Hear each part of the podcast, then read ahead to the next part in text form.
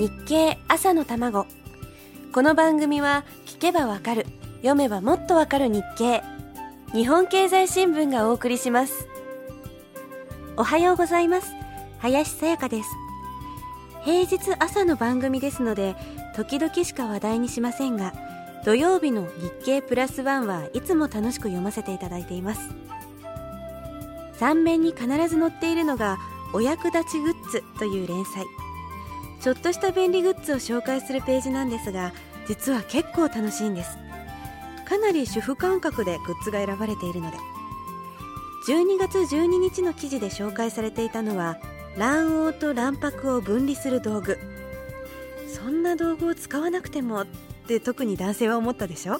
でも例えばお菓子を作るのに卵白は泡立てて卵黄は別に使うっていうようなケースなど卵を一個一個分離するのは大変なんです。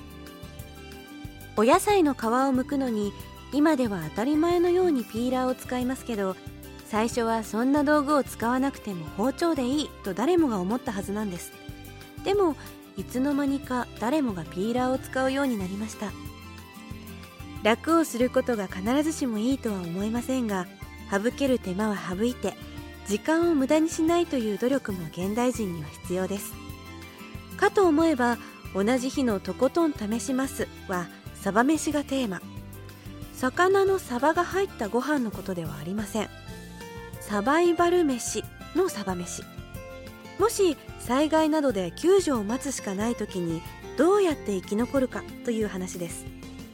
でこの回のテーマがアルミ缶でご飯は炊けるか。